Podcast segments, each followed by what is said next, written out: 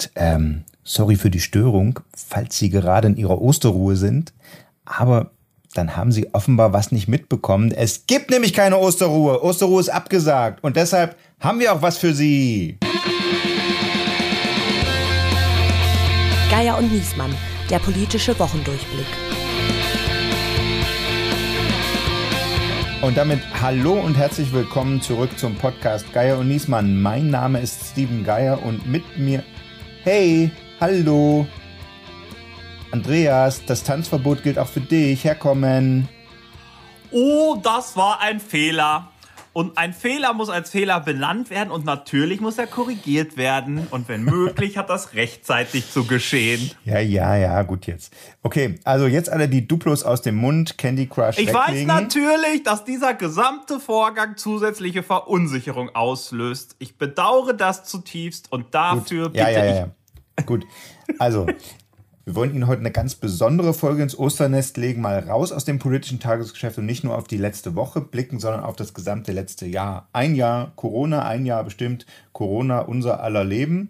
Wahrscheinlich hat jeder eine andere Erinnerung daran, wie Corona plötzlich da war und das Leben aus den Fugen äh, geworfen hat. Andreas, weißt du es noch?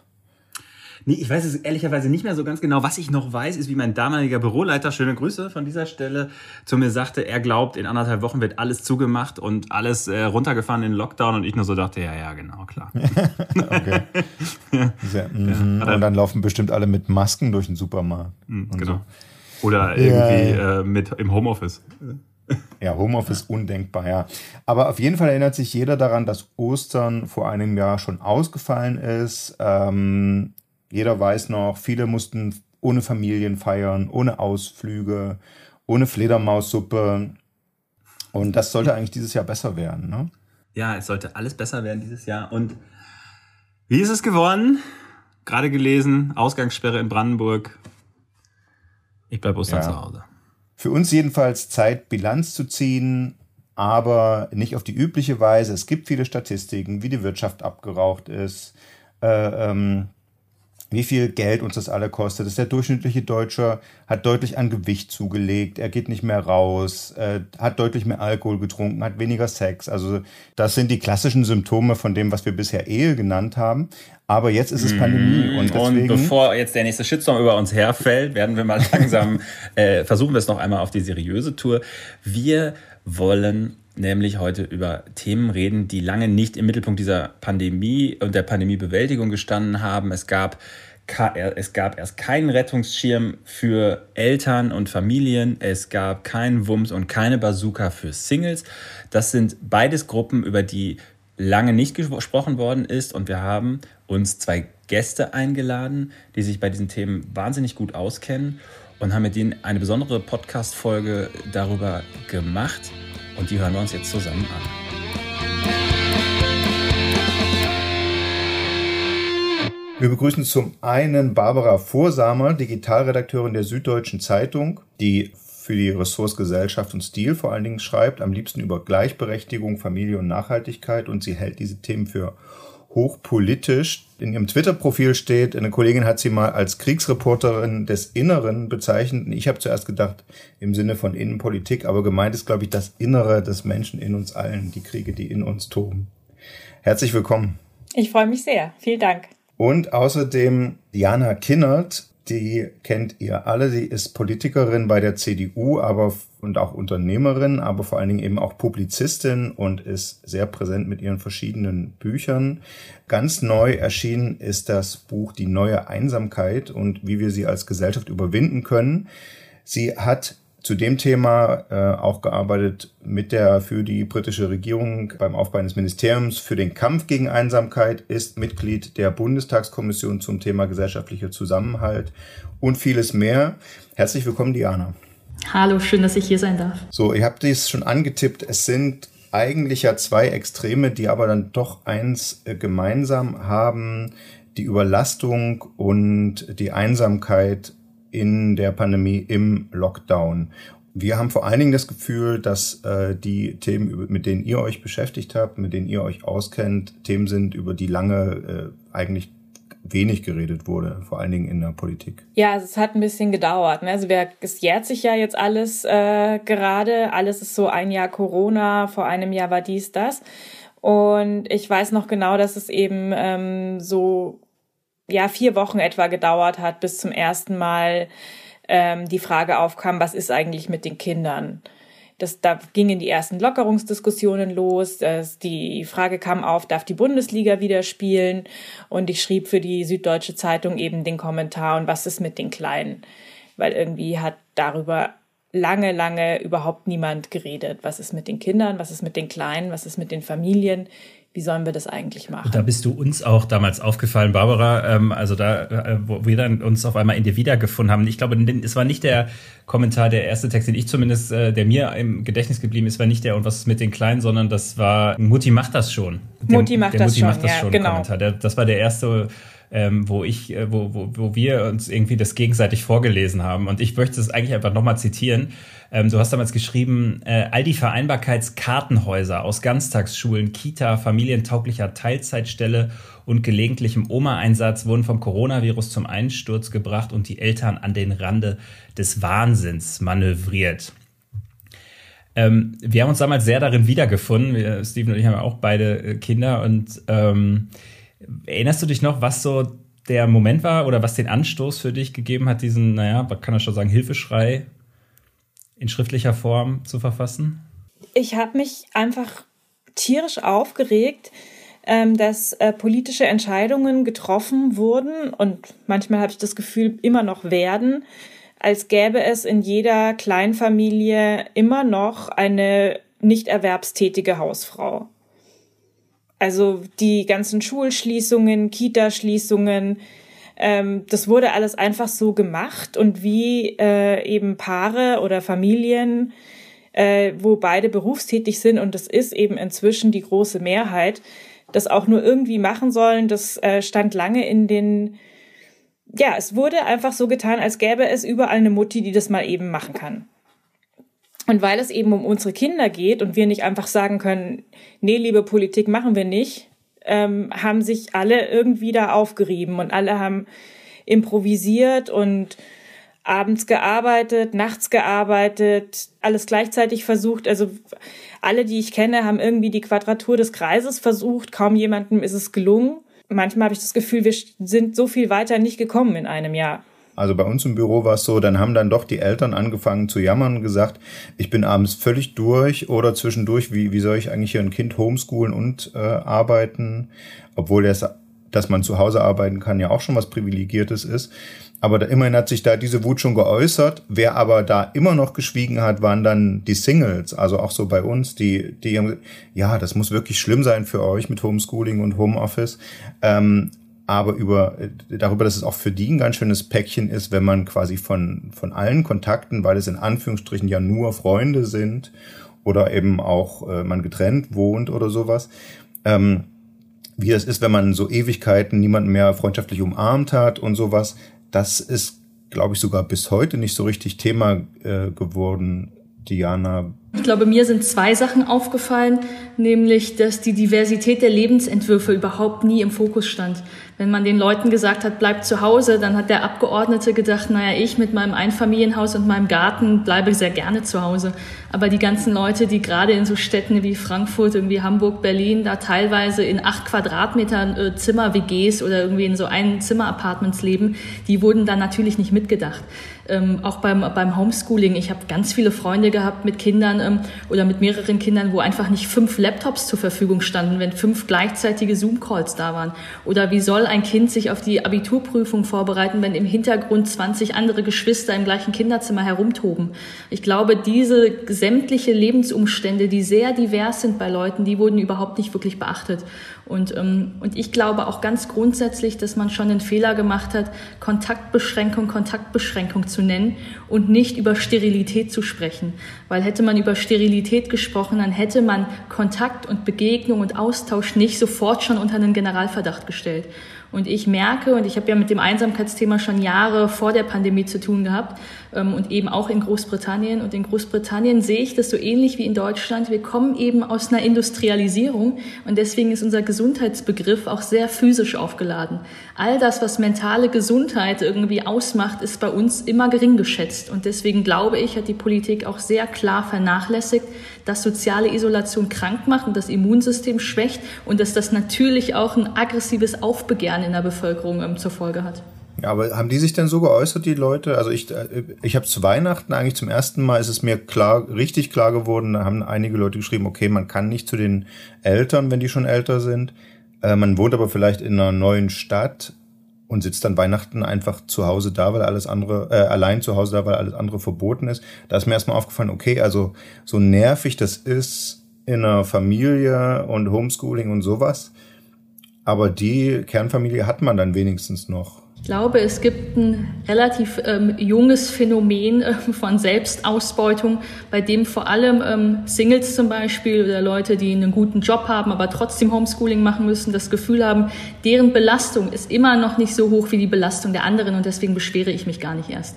Also ähm, das Gefühl, ob ich mich den anderen zumuten darf, weil es Corona-Tote gibt und Familien, die wirklich jetzt auch Trauer zu bewältigen haben und es gibt einfach sehr viele schwere Schicksale in der Familie, in, in der Pandemie und ich glaube, glaube, das hat mit dazu geführt, dass viele Leute, die einfach sehr berechtigte Belastung haben und daran Kritik äußern wollen oder nach Perspektiven fragen, dass die das Gefühl haben, ich bin, zu eine, ich bin eine zu große Zumutung und ich möchte, dass jetzt erstmal die in der ersten Reihe stehen, die noch größere Belastung irgendwie vor sich haben.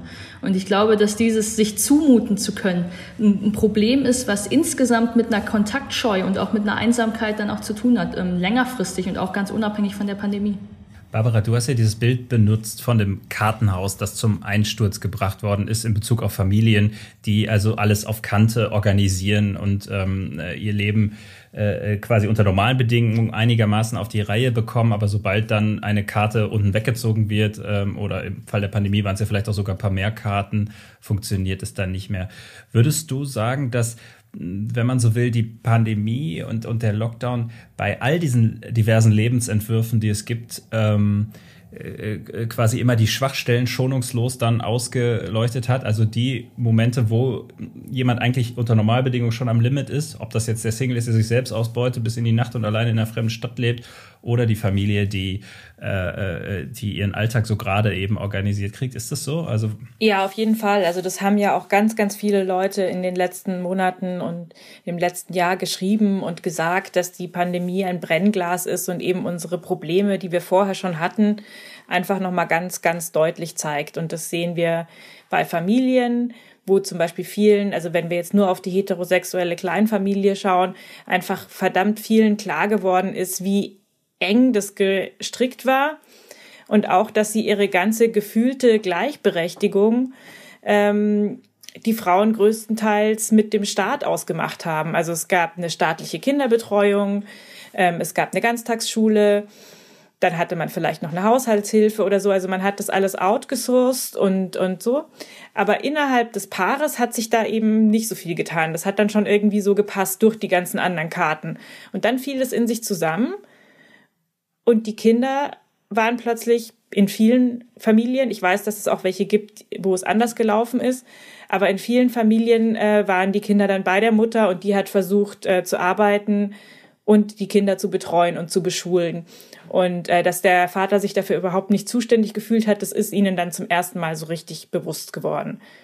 Also das hat es in äh, vielen Familien gezeigt, aber eben dann in, ähm, in, bei anderen Lebensentwürfen halt auch jeweils die Schwachstellen, also die Einsamkeit von Singles, von jungen Singles, aber auch von alten Singles, ja ähm, die Einsamkeit von Menschen in Heimen, die dann keinen Besuch mehr bekommen haben. Also an, an so vielen Ecken und Enden haben wir gesehen, was vorher schon nicht gestimmt hat und was dann eben in der Pandemie noch viel weniger gestimmt hat. Also es ist ja immer so, wenn ein Brett schon einen Sprung hat und dann stelle ich ein großes Gewicht drauf, dann sehe ich den Sprung erst so richtig, weil dann geht's kaputt.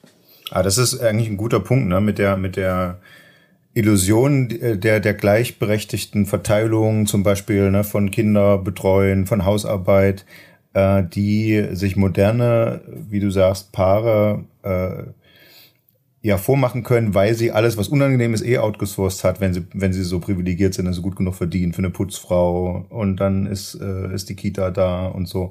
Ähm, das heißt, man muss in normalen Zeiten, wenn man Besserverdiener ist, gar nicht drüber nachdenken, ob man sich die unangenehmen Sachen zwischen zwei Partnern gleichberechtigt aufgeteilt hat. Genau, man kann sie eben outsourcen, wenn man Geld hat, aber selbst wenn man äh, kein Geld hat oder nicht so viel Geld hat, die Kinderbetreuung, ähm, die kostet ja in den meisten Bundesländern nicht mehr so viel. Also das hatten wir ja noch vor ein paar Jahren, dass die Krippenplätze wahnsinnig teuer waren. Krippenplätze sind es, glaube ich, zum Teil auch immer noch, aber spätestens, wenn die Kinder dann in der Schule sind, ähm, Hortplätze, Kindergartenplätze, das ist jetzt nicht mehr eine Frage des Einkommens, ob man da einen kriegt oder nicht.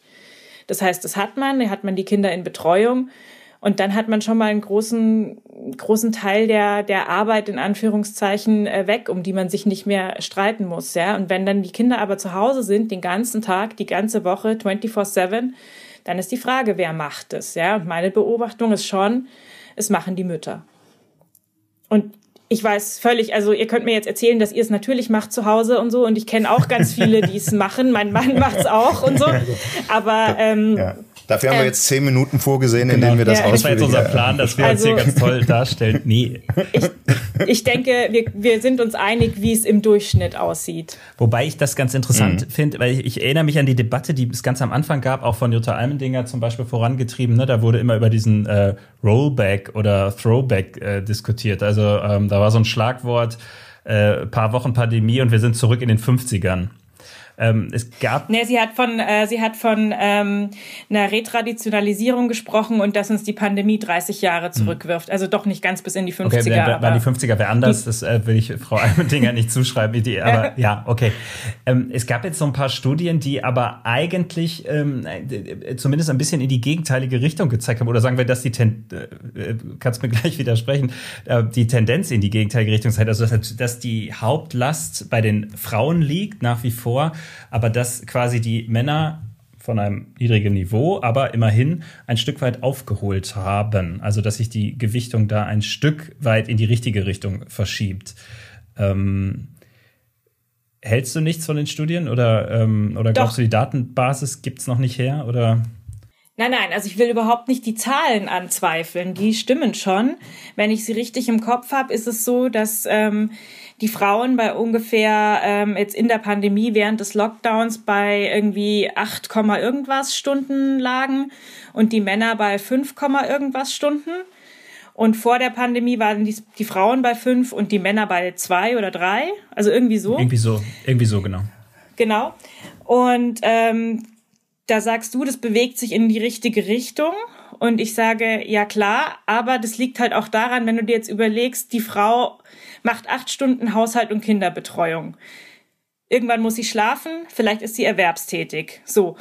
Wo soll man, was soll man da noch drauflegen? Da geht ja gar nichts mehr. Also der Tag ist mhm. ja, der hat ja nur 24 Stunden.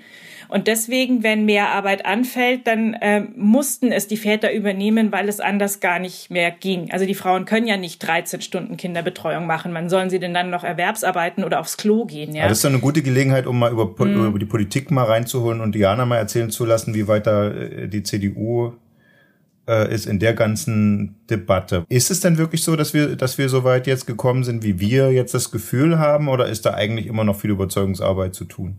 Es ist auf jeden Fall viel Überzeugungsarbeit zu tun. Ich glaube, dass gerade so konservative Kräfte oder ein bürgerliches Lager ein Problem damit hat, weil das bürgerliche Lager sich ja grundsätzlich auf die Haltung beruft, ähm, Wahlfreiheit und der Staat soll sich nicht so genau einmischen. Und dann ähm, überlässt man aber einer strukturellen Diskriminierung und Ungleichbehandlung, einer strukturellen Diskriminierung und Ungleichbehandlung. Und da zu gucken, wie kann ich da reinloten, ist dann für Bürgerliche schwer, weil man das Gefühl hat, das ist das Privatleben und ich will da nicht zu viel reingestalten. Und ich glaube, das ist der Dualismus ähm, im bürgerlichen Lager, der schwer ist, ähm, für Bürgerliche eine, eine Programmagenda aufzubauen, die immer noch zum Markenkern passt, die aber eben systemische ähm, Ungleichbehandlung ähm, da ein Stück weit aufdeckt und auch abbaut. Ähm, ich glaube aber, dass es ganz grundsätzlich ein großes Abgeordnetenproblem ist, dass ähm, wir da eben keine Diversität haben in der Politik und deswegen grundsätzlich die Diversität der Lebensentwürfe gar nicht richtig gesehen wird. Ähm, ich denke da nochmal an so ganz andere Sachen. Es gab in Orlando ja diesen Terrorakt, wo Schwule genau im Schwulenclub erschossen worden sind. In Hanau waren die Flüchtlinge in einer Shisha-Bar und wir sprechen immer noch über geschlossene Lokale, als wären es einfach nur geschlossene Lokale. Und da gar nicht zu wissen, dass es viele verschiedene Gruppen auch in unserer Gesellschaft gibt, die kulturelle Zentren haben, die eventuell natürlich lokale oder Unterhaltungs irgendwie Lokale sind, die aber am Ende des Tages Safe Spaces für die sind, die denen eine kulturelle Heimat geben, wo sie in ihrer Kultur anerkannt und wertgeschätzt werden. Das sind, glaube ich, insgesamt ist das eine Debatte, die noch gar nicht irgendwie zum Tragen kommt. Ähm, und dann, wenn die CDU in Berlin dann auch noch bei organisierter Clankriminalität das Gesicht des Ausländers quasi auf die Werbeplattform holt und die Shisha-Bar immer noch so als Paralleluniversum für Clankriminalität irgendwie hofiert wird, dann wird es, glaube ich, schwierig. Und ich habe das Gefühl, dass ähm, in meiner Partei, aber auch grundsätzlich, ich sehe das bei allen Regierungsparteien oder bei, bei beiden Regierungsparteien und in den Ländern, auch bei den anderen so, dass ähm, diese Diversität von Geflüchteten, von Homosexuellen, was es bedeutet, wenn eine transsexuelle Person vielleicht nach der Schule wieder zu ihren Eltern zurückziehen muss und irgendwie sich da gar nicht richtig versteht und da kein Zuhause hat und da gar nicht respektiert wird, dann ist es nochmal was ganz anderes. Es gab diesen Shitstorm ja, ich glaube, im ersten Lockdown ähm, von dieser Mitzwanzigerin, die gesagt hat, sie vermisst eine Party Party und quasi fast geweint hat, als sie es gesagt hat. Und da haben wir uns alle so moralisch erhaben gefühlt, du kannst ja wohl auf deine Party verzichten, als wäre es tatsächlich eine Unterhaltung. Und dass das für viele junge Menschen ein ganz elementarer sozialpsychologischer Bereich ist von Identitätsbildung, von zu wem gehöre ich, zu wem gehöre ich nicht, wie grenze ich mich ab, was sind meine eigenen Werte, das ist unterschätzt worden. Hm. Du hast ja im Bundestag äh, gearbeitet. Lässt sich sowas denn überhaupt operationalisieren? Da haben wir uns so gefragt, ne? Also was, was steckt denn hinter so einem Ministerium, wie es in England gegründet wurde, gegen Einsamkeit? Was für Programme setzen die dann auf? Naja, in, in Großbritannien, das äh, Ministerium hat man ja eben lange vor Corona aufgebaut und da ging es sehr vornehm um Seniorinnen und Senioren, Hochbetagte, Hochaltrige, die auch in einer Kultur von Anti-Aging bei uns ja unsichtbar gemacht wird, äh, unsichtbar gemacht wird und die nur als Belastung empfunden wird. Und da hat man sehr klassische Instrumente erstmal von Nachbarschaftsgenossenschaften, Mehrgenerationenhäusern und solche Dinge in den Fokus gesetzt. Das ist auch relativ einfach, weil bei den Alten geht es darum, die haben vielleicht keinen mehr, sind verwitwet, leben im ländlichen Raum abgeschnitten, kennen sich mit digitaler Kommunikation nicht aus, Kinder, Enkelkinder weggezogen. Ähm, da ist es oftmals hinreichend, die alten Köpfe einfach zusammenzustecken und dann passiert da schon was, wie in einem Mehrgenerationenhaus. Bei den Jüngeren ist es ja eine ganz andere Debatte. Die Jüngeren sind ja so erreichbar und so vernetzt wie noch nie, haben also quasi schon die Köpfe alle zusammengesteckt und trotzdem entsteht sowas wie Vertrauen und Intimität nicht. Und dann wird es nochmal eine ganz andere soziologische Debatte, warum wir irgendwie das Gefühl haben, wir können uns anderen Leuten nicht zumuten oder wir sind immer zu viel oder ich genüge einfach in dieser Beziehung nicht. Diana, du sagst ja, ähm, äh, dass das etwas ist, was wir als Gesellschaft angehen müssen, dieses Problem der, ähm, der fehlenden Emotionalität und der Vereinsamung, obwohl man so viele Kontakte hat. Wahrscheinlich werden viele unserer Hörerinnen und Hörer, vor allen Dingen älteren Semesters, sagen, na, sollen die Leute sich doch selber jemanden suchen. Also es liegt doch an, jeder ist da seines Glückes eigener Schmied. Was bringt dich dazu zu glauben, dass es ein gesellschaftliches Thema ist? Und was glaubst du, kann eigentlich Politik da tun, um einer digitalen Vereinsamung entgegenzuwirken? Naja, zunächst einmal gibt es die ganz klaren Zahlen, dass schon vor Corona ungefähr 15 Millionen Deutsche gesagt haben, sie sind einsam und Einsamkeit als etwas definieren, was nicht mit Alleinsein und Erholung und Inspiration und so zu tun hat, sondern mit einem dauerhaften, ähm, nicht aussichtsvollem Zustand von ich vermisse sozialen Austausch. Und bei ähm, uns sämtliche Medizinstudien längst schon im Ausland und vor mehreren Jahren gemacht, ähm, belegen einfach, dass ein Mensch, der von sich subjektiv sagt, ich bin einsam und das kann ja zu unterschiedlichen Graden in unterschiedlichen Phasen der Fall sein, dass das einen Menschen sehr, sehr krank macht. Führt zu Paranoia, Angstzuständen, Depressionen, Demenz, Herz-Kreislauf-Erkrankungen. Umgerechnet in Metastudien bereinigt hatte man herausgefunden, dass es so krank macht wie 15 Zigaretten am Tag, doppelt so krank wie Fettsucht und die Lebens- oder der, die Wahrscheinlichkeit auf einen frühzeitigen Tod erhöht sich um 30 Prozent. Äh, äh, man kann also sagen, Einsamkeit macht einen so fertig wie 15 Zigaretten am Tag oder zwei Wochen Homeschooling mit den eigenen Kindern. Okay, aber im Ernst, es ist ein Thema für die Gesundheitspolitik, ja. Und natürlich hast du recht, ähm, Einsamkeit ist nichts, wo ähm, ein Gesetzgeber jetzt ein Gesetz verabschieden kann, sei nicht einsam, du sollst jetzt mit Leuten verbunden sein. Aber ich glaube, wir müssen eben so ein staatliches sehr, Tinder vielleicht. Ja, aber wir müssen, glaube ich, schon sehr ehrlich, sehr ehrlich analysieren, welche Bedingungen wir in der Gesellschaft haben. Die Bindungslosigkeit vielleicht auch verherrlicht, die zum Beispiel in der Infrastruktur dafür sorgt, dass Kontakt gar nicht zustande kommen kann. Ich habe jetzt in der Pandemie sehr viel mit Seniorinnen und Senioren im Altersheim zu tun gehabt, die keinen Internetanschluss haben und wo die Heimleitung sagt, naja, rechtlich gesehen muss hier jede Heimbewohnerin einen eigenen Router organisieren. Dann zahlt aber dieses Pflegeheim Internetgebühren irgendwie in in Höhe von 10.000 Euro, was überhaupt gar keinen Sinn macht. Das heißt, es geht am Ende des Tages schon viel auch um Infrastruktur. Äh, hat denn die Politik an all das zu wenig gedacht, weil sie immer nur an, an die Krankheit Corona gedacht hat und zu wenig an die Folgen von, von Stress, Überlastung, Einsamkeit und Isolation, ja äh, auch von, von Kindern? ich glaube auch nicht, dass es ein, dass es äh, so ein Entweder-Oder ist. Also ich, man kann ja auch nicht sagen, wir, wir lassen das Virus jetzt laufen und ähm, damit die Leute nicht vereinsamen, und dann, dann sterben, äh, dann, dann sterben Leute und es ist uns wurscht. Also es geht ja auch nicht, ja. Also deswegen, äh, das, das ist überhaupt gar nicht meine Haltung. Also ich habe ja sehr, sehr oft auf Twitter oder auch in der SZ ähm, bin ich so verstanden worden, als wäre ich grundsätzlich gegen Schul- und Kita-Schließungen zum Beispiel. Und das war ich nie, zu keinem Zeitpunkt. Also es immer wieder gab es Momente in der Pandemie, wo man sagen muss, das musste gemacht werden, es musste geschlossen werden. Ähm, was mich äh, geärgert hat, war, dass es ähm, und ist und was mich immer noch ärgert, ist, wie planlos geschlossen wurde, wie wenig darüber nachgedacht wurde, was man stattdessen machen kann, wie man ähm, dass es kein gutes äh, Alternativkonzept gab für den Unterricht, dass es kein gutes Digitalunterrichtskonzept gab, dass man nicht äh, kreativ über andere über andere Orte nachgedacht hat. Ne? Also in NRW gab es so kleine Versuche mit Unterricht in Museen, aber ich meine Kulturstätten, äh, Konzertsäle, alles steht leer, nichts ist los.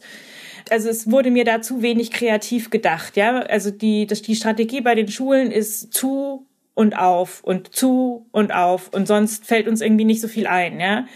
Vor den Weihnachtsferien hatte ich das Gefühl, es ging in Richtung auflassen um jeden Preis, egal bei welcher Inzidenz wir sind, egal wie viel äh, Infektionsgeschehen in den Schulen ist, aber Schulen auf, dann Schulen zu, ähm, jetzt wieder auf, versprochen war mit Testkonzept und weiß ich nicht was. Die Schulen sind auf, das Testkonzept äh, hat man irgendwie vergessen. Also das sind Sachen, die mich stören. Aber dass zwischendurch die dass zwischendurch geschlossen wurde, dass wir zwischendurch immer wieder in irgendeine Art von Lockdown gehen, das finde ich komplett richtig und ich habe nicht das Gefühl, dass ähm, dass die Singles oder die Familien oder dass man da komplett überhaupt nicht dran gedacht hat, sondern dass man zu wenig kreative Lösungen gefunden hat und auch nicht so richtig danach gesucht. Und warum tut man das nicht? Weil wenn man es wenn man es mal zusammennimmt, dann sind ja eigentlich Familien und Singles ähm, also da haben wir jetzt ja dann eigentlich mindestens schon mal zwei Drittel der Gesellschaft irgendwie, ähm, äh, die man da abbildet, wenn man das gibt es ja dann eigentlich nur noch Paare oder naja, also jetzt die einzelnen Lebensentwürfe nicht durchgehen, aber das sind ja so riesige äh, Wählergruppen. Ähm, wie kann das sein, dass man die Menschen zumindest in diesem Teil ihrer Persönlichkeit, der ja ein sehr wichtiger ist, äh, nicht abholt oder nicht bedenkt. Ich glaube, die Politik erkennt bis heute nicht so wirklich, dass die Krise selbst, und sie dauert ja schon über ein Jahr lang an, ein hybrider Zustand ist. Also man versucht die ganze Zeit zu kompensieren und zu korrigieren, dass es den Leuten eventuell so geht wie vor der Krise, eben auch finanziell und zum Beispiel irgendwie ähm, Kultur, irgendwie Aufträge irgendwie kompensiert und quasi sich an den Einkommen von Vorkrisenniveau orientiert. Aber zu überlegen, dass in diesem Jahr, das jetzt gerade stattfindet, man sogar vielleicht selber nochmal in Kultur investieren könnte, weil wir ein gemeinsames Narrativ auch brauchen oder eine gemeinsame Erfahrung irgendwie miteinander artikulieren müssen, das findet nicht statt. Und das ähm, meine ich eben auch. Ich glaube, es geht gar nicht so darum, dass ich mit dieser großen ähm, Corona-Strategie insgesamt ähm, unzufrieden bin, sondern dieser Wartezustand, wir wollen nur reagieren, damit es wieder so ist wie vorher, der ist mir nach 13 Monaten ähm, von hochbezahlten Politikern und Ministerien und riesigen Forschungsaufträgen, ist mir das auch zu wenig. Aber dass man so das Gefühl hat, eine paternalistische Regierung lässt bitte ähm, ausrichten, sie haben hier zu warten und das Einzige, was wir machen, ist zu gucken, wann wir wieder öffnen können, ist, glaube ich, einfach der Anspruch ist da zu, zu, zu gering auch irgendwie ein Stück weit. Also wir haben zu wenig versucht, ein Leben trotz, trotz Pandemie möglich zu machen. Ja, oder auch äh, Visionen für ein Leben nach der Pandemie ähm, zu entwickeln. Ja, ich meine, wir hatten ja jetzt echt Zeit, wir haben immer noch Zeit, weil es wird noch dauern. Und ähm, mein Gefühl ist, dass es eben so einen ganz großen, also vor allem in der Politik, zum Teil auch in der Bevölkerung, so einen großen Wunsch gibt, in die alte Normalität zurückzugehen, anstatt dass wir das jetzt nutzen, zu sagen, wollen wir das überhaupt? Welche Teile dieser alten Normalität wollen wir wirklich zurück, welche nicht und was wollen wir stattdessen. Ähm, darüber wird mir zu wenig geredet. Und ich sehe das auch genau wie Diana, dass einfach die Politik unglaublich autoritär und paternalistisch mit der Bevölkerung umgeht und ähm, sie eigentlich behandelt wie Kleinkinder. Also da hat äh, meine Kollegin Maren Lindertz kürzlich einen Text drüber geschrieben. Also es, wir werden behandelt wie so ein Kind, wenn du sagst, ja, wenn du jetzt ganz brav bist, kriegst du nachher ein Eis, ja. Wenn er jetzt noch mal ein paar Monate brav drin bleibt, dann dürft ihr vielleicht nach Mallorca fliegen. Wer brav einen Test macht, darf Pizza essen gehen. Wer sich isoliert, darf die Oma besuchen. Aber schön brav sein. Sonst kommt der Herr Söder und sagt, es geht jetzt leider alles doch nicht. Ja, ich weiß, was du meinst. Ich fand es auch, ähm, ich meine, wir hatten es ja am Anfang einfach schon bei den Masken. Es, es gibt ja Schilderungen, wie Helge Braun im Bundeskabinett sich hingesetzt hat und ähm, beschrieben hat, wie Menschen, äh, was Menschen alles falsch machen können, wenn sie eine Maske aufsetzen. Also selbst das hat man irgendwie seiner Bevölkerung nicht zugetraut, hat den Leuten gesagt, ihr müsst immer mitmachen. Also, ne, äh, ihr müsst immer mitmachen und so und ähm, es kommt auf jeden Einzelnen an, aber da hat man dann gesagt, nee, das schaffen die Leute nicht. Bei den Tests war es ja das Gleiche. Die medizinischen Tests in vielen anderen Ländern kann man die selbstverständlich kaufen. Die, ähm, äh, und bei uns hieß es, ne, dass man schafft das nicht, sich den selber in die Nase zu schieben und das traut die Politik den Menschen bis heute nicht zu. Ich hätte immer gesagt persönlich, wenn jemand da Geld für ausgibt und sich da testen will, weil er seine Eltern oder wen auch immer besuchen möchte und dann zusätzliches Sicherheitsgefühl möchte, dann traue ich ihm das doch einfach mal zu, dass er das ja, irgendwie und ich meine, hinkriegt. Das, das das wisst ihr als Eltern ja auch, ähm, so motiviert man niemanden zu mitmachen, ja. Wenn ich will, dass mein Kind irgendwas macht, dann, dann sage ich, ähm, dass es das echt schon echt super macht und vielleicht nochmal probieren muss und dass es dann bestimmt bald noch besser klappt und dass das alles super ist und wir uns mögen. So, also das ist eher so eine positive Verstärkung und das hat ja zum Beispiel ähm, Neuseeland ganz, ganz anders gemacht. Da gab es ja die, die Premierministerin von Neuseeland hat jeden Mittag, glaube ich, ähm, so eine Pressekonferenz gehalten, so eine Rede ans Volk. Und das war immer so eine so eine Motivationsrede, so wir zusammen gegen Corona und wie cool, dass ihr alle mitmacht. Und wer eine gute Idee hat, bitte dahin schreiben. Und also sie hat es geschafft, da so ein wir schaffen das zusammen Gefühl ähm, äh, zu schaffen. Und das äh, fehlt mir. Und das demaskiert auch, wie sehr eigentlich unsere Politikkultur überlebt ist weil sich das, ich bin ja ein großer Fan von Angela Merkel, aber genau diese gesamte Führungskommunikation wäre eben eine, die in Neuseeland oder bei Justin Trudeau in Kanada eben nicht so gelaufen wäre. Das ist ein ganz anderer, junger, moderner Führungstypus, wo es ganz viel um den Teambegriff geht und um Partizipation und um eine Bürgergesellschaft, die eingeladen wird, mitzumachen. Und ich glaube, auch da irgendwie gucken wir auf unsere Historie und haben einfach sehr ähm, gewachsene Altparteien, ähm, wo ähm, der, der Führungstyp Typus ähm, so aller Seehofer im Alter natürlich auch einer ist, der so patriarchal von oben nach unten irgendwie befehligt oder halt mal irgendwie sich bedankt. Und ich glaube aber, dass das etwas ist, was sich ganz grundsätzlich überlebt hat. Glaubst du eigentlich, dass, dass, es eine, dass die Pandemie an der Stelle auch einfach eine Chance ist? Also ich glaube schon, dass ähm, das ist jetzt natürlich wieder so ein bisschen äh, eine Bubble-Sicht aus der, aus der Homeoffice-privilegierten äh, Blase. Aber da waren natürlich sehr viele Männer jetzt viel, viel mehr zu Hause als jemals zuvor und haben viel, viel mehr Zeit mit ihren Kindern verbracht als jemals zuvor. Und da habe ich schon sehr, sehr viel die Stimmen gehört, so das möchte ich eigentlich nicht mehr missen. Ich werde auch nach der Pandemie mindestens zweimal die Woche Homeoffice machen, um mir wenigstens den Weg zu sparen oder ich schaue, dass ich dreimal die Woche um fünf Uhr zu Hause bin oder so. Also da glaube ich, äh, tut sich schon was, dass die das nicht mehr hergeben wollen. Ähm, inwieweit sich das tatsächlich in äh, Care-Arbeit übersetzt, äh, werden wir sehen. Aber das ist, äh, finde ich ja auch schon mal eine sehr schöne Entwicklung.